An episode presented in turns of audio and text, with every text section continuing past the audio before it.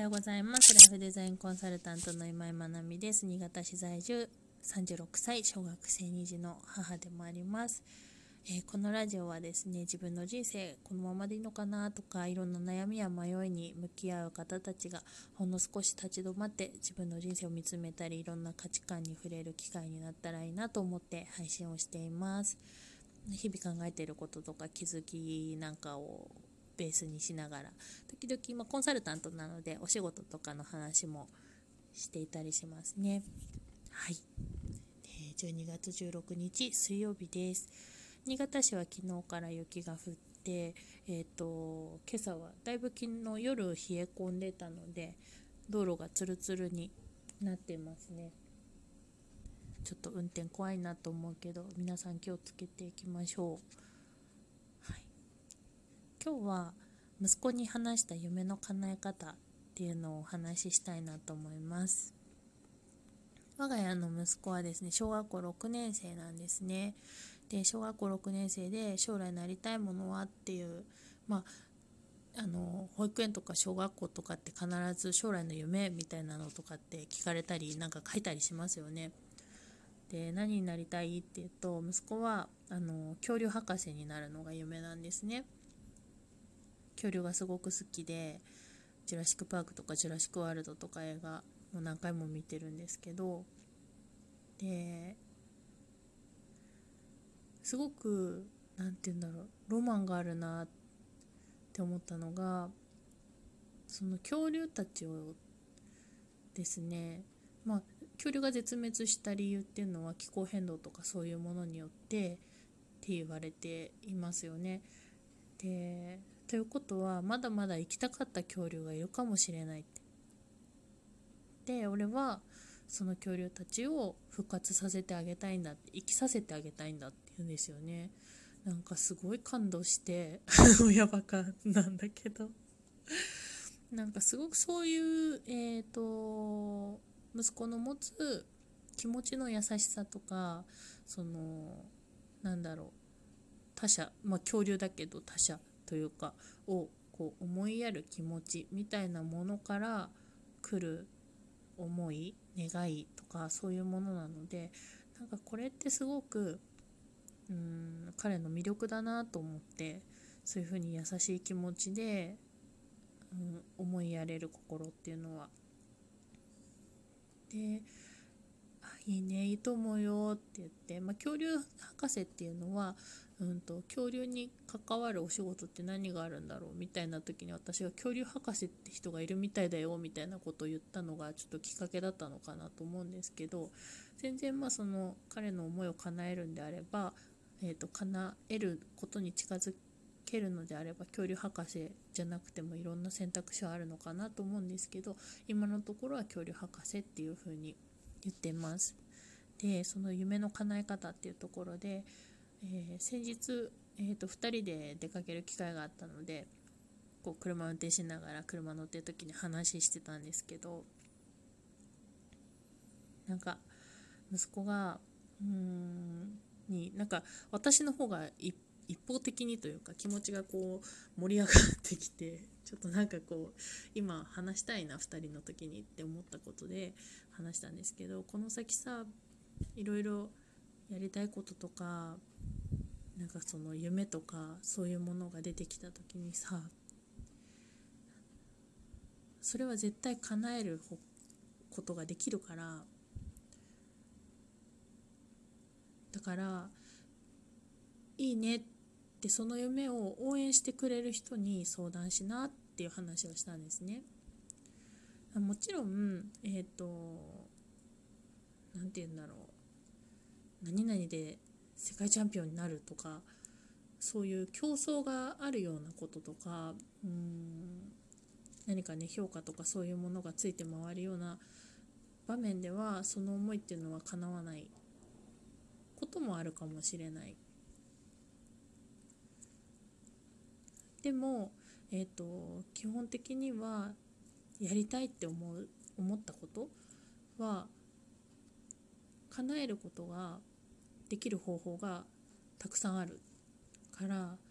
やりたいっていうふうに話した時にいやでもそれってさっていう風になんかそういうことを言うような人には相談しなくていいよっていう話をしました。そんなことを言う人には相談しなくていいよっ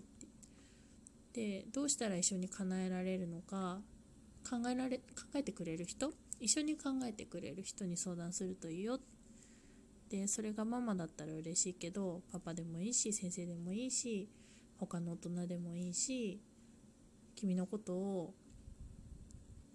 応援してくれる人じゃあ一緒に考えようどうやったら叶うか考えようって言ってくれる人に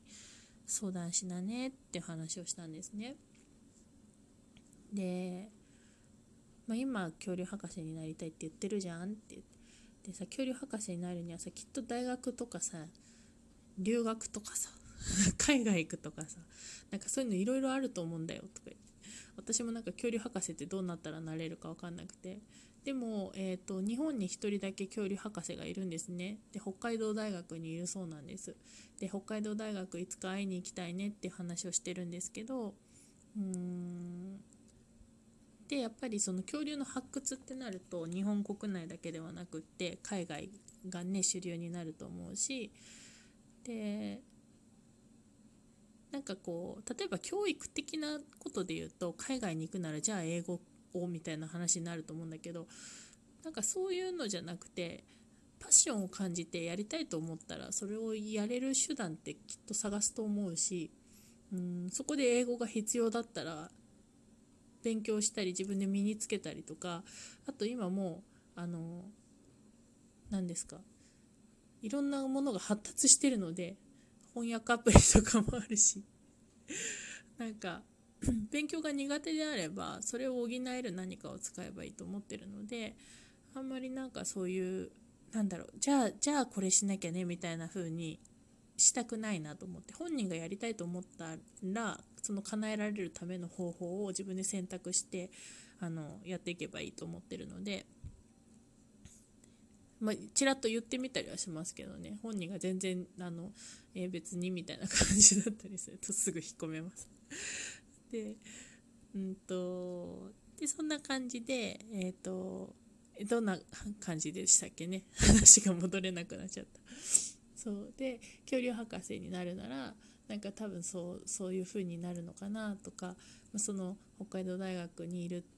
方に今度お話聞けたらいいなみたいなことはなんとなく思ってるんですけど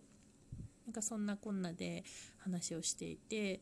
でその夢をねいいいいねってじゃあどうやったら叶うかを一緒に考えようって後押ししてくれる人にはどんどん相談したらいいと思うでそういうふうにいろいろ考えていくとママはちょっと自信ないなって思ってるのがやっぱね北海道とか じゃあ北海道大学通いますってなったりとか、えー、と留学しますとか、えーと海外の大学行きますとかなった時にやっぱりこう現実問題お金っていうところがついてくるのでママはもしかしたらあお金っていう風になるかもしれない。でもしそれでママがその、ね、息子の夢を邪魔するようなことがあったらママには相談しなくていいよっていう話をしました。でママはママで頑張る。頑張る。それがどうやったらあの叶えられるか一生懸命考えるしそれそれはそれで親の役割だからそこはそれ。でヒデはあ息子はとにかく、うんと、その夢がどうやったら叶えられるのかっていうのをこう一緒になって考えてくれる人に相談しなよって。っていう話をしました。うん、なんか基本的にはこうなりたいものにはなれるっていうふうに思ってるので絶対に叶える方法はあるはずだしそこにたどり着けるかどうかが大事だと思うからその、ね、叶える方法にたどり着けるかどうかですね。でそれって本当にやりたいことだったらきっと徹底的に調べたりとかするだろうしなんかそういう風になれるといいね。ママはママで頑張るからさっていう話をしました。うん、でこれ大人にも言えることだし、えーと、私もまだまだ叶えたい夢がたくさんあるしたくさんはないかな。あの45歳でスナックのママになるっていう夢が まあ、叶うことを目標にしてそれを叶えることを目標にして他にもまあその周りにはいろいろあるんですけどその自分の目指すところっていうものを周りの言葉で見失っちゃうのってすごいもったいないと思うんですよね。で自分が本気で叶えたいと思ったことだったらいくらでもやり方は探せると思うのでなんかそういう気持ちが息子に伝わったらいいなと思って話したことでした。うん、なんかねなりたいことっていうのは職業だけで日本の場合は表されることが多いですけどどうしてそれしたいのかなとかっていうののそこに出てくる言葉ってすごくその子自身その人自身のなんか大切にしてるアイデンティティの部分につながってるのでそういうことをなんか語り合える社会になっていくようにできたらいいなっていうふうに私自身は思っています、はい、娘も娘でパティシエになるっていう夢があるので彼女はえっ、ー、とですね自分がすごく可愛いお菓子に出会って食べた時にすごく笑顔になれたからそういうふうに人を笑顔にできる人になりたいっていうのが彼女の思いなんですね。でそれを今のところ彼女は、えーと、パティシエという選択肢で叶えたいと思っているっていうところです。なんかねそういう娘たちの娘とか息子のそういう気持ちを聞いてなんかいいなと思っていいなってこの子たちがその思いを持って育つ社会を私たち大人が作っていくっていうのが大事だなと思っています。それでは今日も素敵な一日となりますように。